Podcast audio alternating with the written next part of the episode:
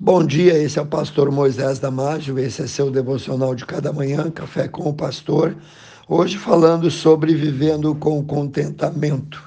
No livro de Hebreus, capítulo 13, versículo 5, nós lemos: Sejam os vossos costumes sem avareza, contentando-vos com o que tendes, porque ele disse: Não te deixarei, nem te desampararei.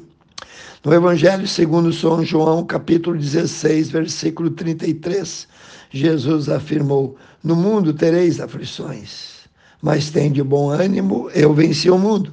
Ou seja, ele disse: motivem-se, alegrem-se, eu superei tudo, eu venci o mundo e as suas dificuldades e todos os problemas. Venci os inimigos, venci as ofertas deles. Aprendemos assim que podemos ser mais do que vencedores Cristo nos deu a fórmula certa para superar as dificuldades. E em Mateus capítulo 6, versículo 25 e 33, ouvimos suas palavras que nos diz: Portanto vos digo, não estejais apreensivos pela vossa vida, sobre o que comereis, nem pelo vosso corpo, sobre o que vestireis. E acrescenta: Buscai antes o reino de Deus e a sua justiça, e todas essas outras coisas vos serão acrescentadas. Quando você acorda e levanta pela manhã e você olha no espelho, você gosta do que vê? Como está a sua fisionomia? Sorridente, alegre, tranquila, pronta para a vida? Ou seu aspecto está de alguém amolado, aborrecido, triste, preocupado, parecendo estar brigado com a vida. A sua atitude e aparência matinal dizem muito do seu real estado de espírito.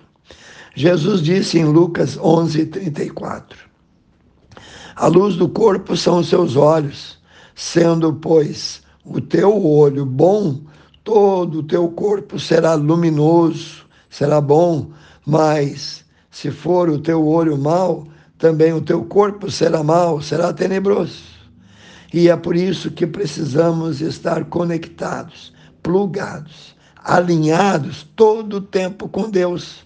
Pois quando uma pessoa está desmotivada, ou seja, vivendo a maior parte na vontade da carne, qualquer pequeno obstáculo se torna grande demais para ela e pouco a pouco ela vai desistindo perde a graça, fica amolada, sem brilho.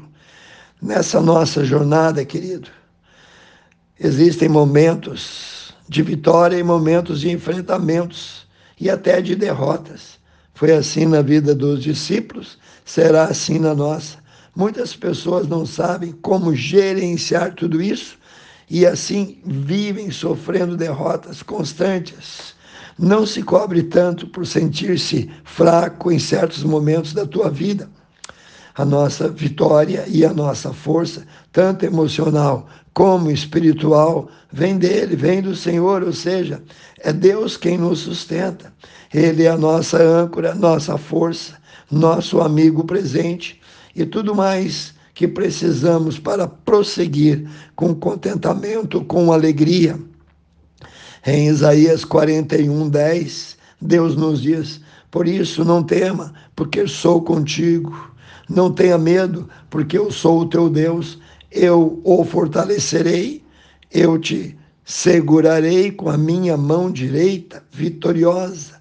Todos nós desejamos mudar algumas áreas da nossa vida ou realizar algo grandioso, mas sem a ajuda do Senhor nosso Deus, ou pelo menos a permissão dele, nada podemos fazer se a sua motivação for pequena, ou seja, se ela não for forte. Infelizmente, a tendência é que você desista logo nos primeiros obstáculos que vão surgir. Então, precisamos enfrentar nossos medos, os nossos gigantes e, além de tudo, precisamos resistir às dificuldades para colher os frutos dos nossos esforços. A Bíblia diz em Provérbios 24, 10: Se te mostrares fraco no dia da luta, isto é, no dia da angústia, então é sinal que a tua força é pequena. Seja valente, Seja mais arrojado, insista, resista e luta.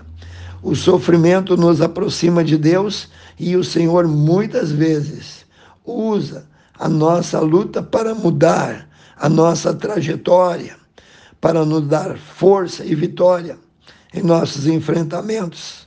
Então, lembre-se, maior é o que está em nós do que o que está no mundo. Em Lucas 1,37 aprendemos que para Deus nada é impossível. Pense e repense nisso. Quero orar contigo, amantíssimo Deus, Pai Santo, querido e presente, aquele que nos fortalece, aquele que nos ajuda, nos pega pela mão e nos caminha e nos encaminha às vitórias. Pai, abençoe cada um que ouviu esse devocional. Eu oro e peço em nome de Jesus. Amém. Passe adiante seus grupos, seus vizinhos, seus amigos. E eu te vejo no próximo Café com o Pastor.